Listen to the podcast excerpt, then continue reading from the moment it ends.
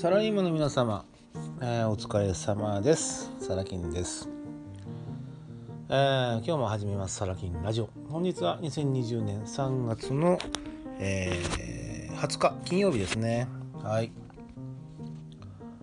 えー、っと今日はねちょっとまあ雑談というかあまり皆さんにとっては、えー、役立つ内容ではないのでまあ、すぐラジオ切っていただいてもいいです。はい。えー、何の話かというとね、えー、私メルマガ発行してるんですけど、たまに、うん、いただく質問に対しての答えを、答えというかね、まあ、回答をこのラジオでさせていただくと。はい。あのー、まあ質問内容からして素直に答える気にはなれなかったのでねラジオでお伝えするという流れです。でおそらくその質問をくださってる方っていうのはラジオの存在を知らないし聞かれていないと思うんでね。はい。私あの天の弱なんで、うん、聞いてないとこで回答すると。いやらしいですね。はい。でまあどういったね質問かというとねまあストレートです。えー、サラ金さんっていくら稼いでるんですか？資産はいくらぐらいですか、はい、気持ちいいですね。はい。あで、それに対して答えるのかというと、答えるわけねえぞ、バカ誰がって話です。はい。で、答えれるわけねえじゃないかって今私お伝えしたじゃないですかね。皆さんの中で2択があるわけです。実は全く稼げていない。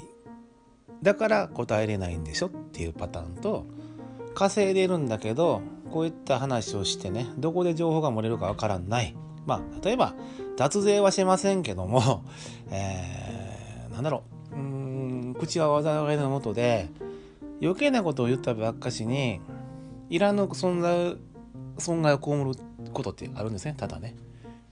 よくあるのかな宝くじ当たった話と一緒ですよ。何億当たったと。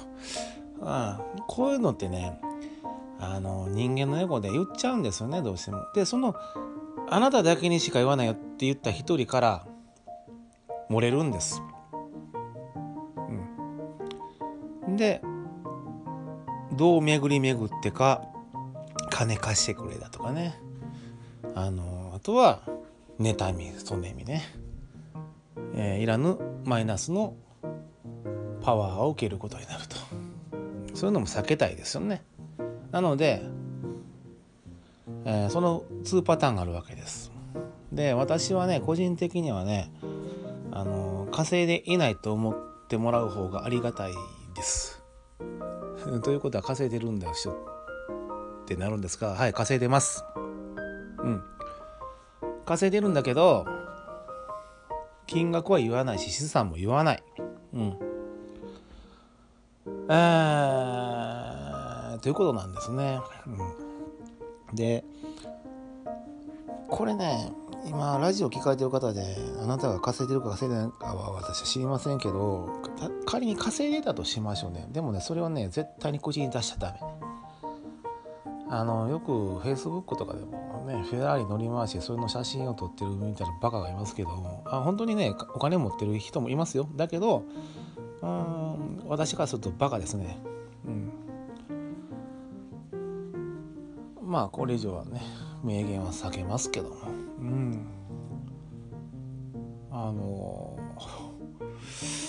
稼いでなくてもフェラーリは乗れるんですよね、うん、でこれ見よがしに写真に撮って出してるっていう時点で、まあ、自己承認欲求の塊みたいなもんでそういった人は私はバカだと思ってます、うん、これ価値観の問題なんでね、うん、まあスルーしていただければいいんですけども、うん、えー、私の知人でね、えー、ランボルギーニ乗ってるやつがおるんですけども実情はね、えー、ひどいもんです。まあ彼はね車好きなんではい。お給料の全額をつぎ込んでおります。まあバカですけれど私から言えば。まあでもね私はバカとこき下ろしましたけどでもその本人にとってはねそれが人生の全てなんで私はそれはそれでいいかなと。思います。うん、ただ働けなくなったり何か起こった時どうするんだっていう保証がないわけなんでまあそこさえねちゃんと自分で考えてね覚悟し合ってるんであれば私はそれは OK かなと。ただまあうーん。私からするとバカですけどね。はい。うんその好きだからいいんでしょうけど、うん、どうすんだろうなと。はい。まあ余計なお世話ですけど、うん、えー、なんですよ。はい。でまあこの話に乗じてどう、まあ、何かが話が展開するわけでもないんですけど、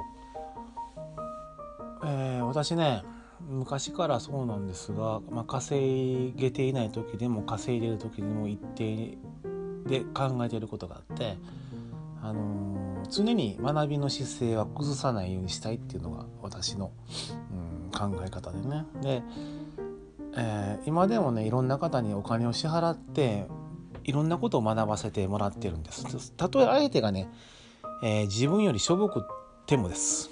うんやっぱり何かしら学びがあるんでねお金を支払って学んでます。でその教えてもらうっていう立場。これをあの私は崩さないようにしてるんですね。うん、でその時の、うん、私の姿勢というか考え方なんですけど常に私は稼げていないという暗示を自分にかけて相手に推しをこっています。するとねいろんなことをやっぱり可愛いんかして教えてくれるんですよ、うん、で私はそれを吸収する。そしてその教えてもらったことを実践して結果が出たことに対して、えー、お礼という形で、えー、恩返しをするという。この流れを、うん、常に今までやってきました。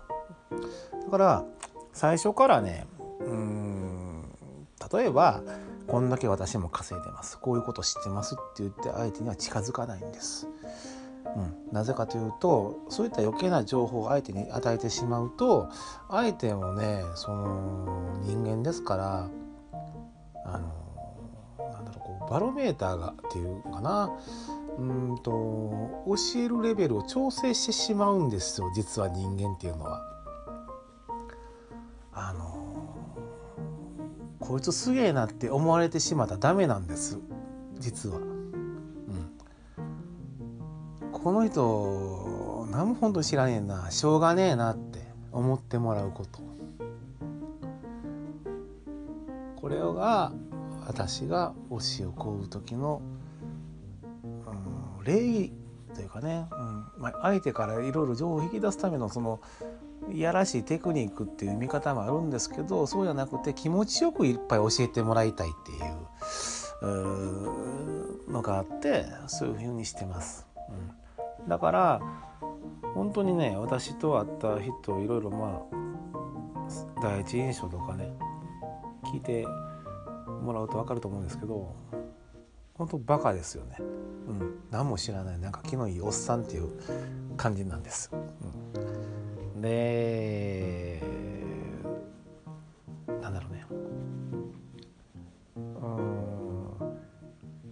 おかげさまで可愛がっていただいてねいろんな方に年上で年下関係なく可愛がっていただいていろんなことを教えてもらっていると、まあ、得してるわけです。で恩返しはその後です。うん、後なんですね。これが私の考え方なんですね。だからメルマガでそういった質問を受けてもはぐらかすしちゃんと答えないっていうのはそういう部分ですよね。はい、でまああのー、なんだろうねこういろんな勉強会とか行くとねやっぱり自己承認欲求が高い方って多いんですよ。んでこう僕はこういうことやってますよとか出しちゃってる人が結構いらっしゃってね。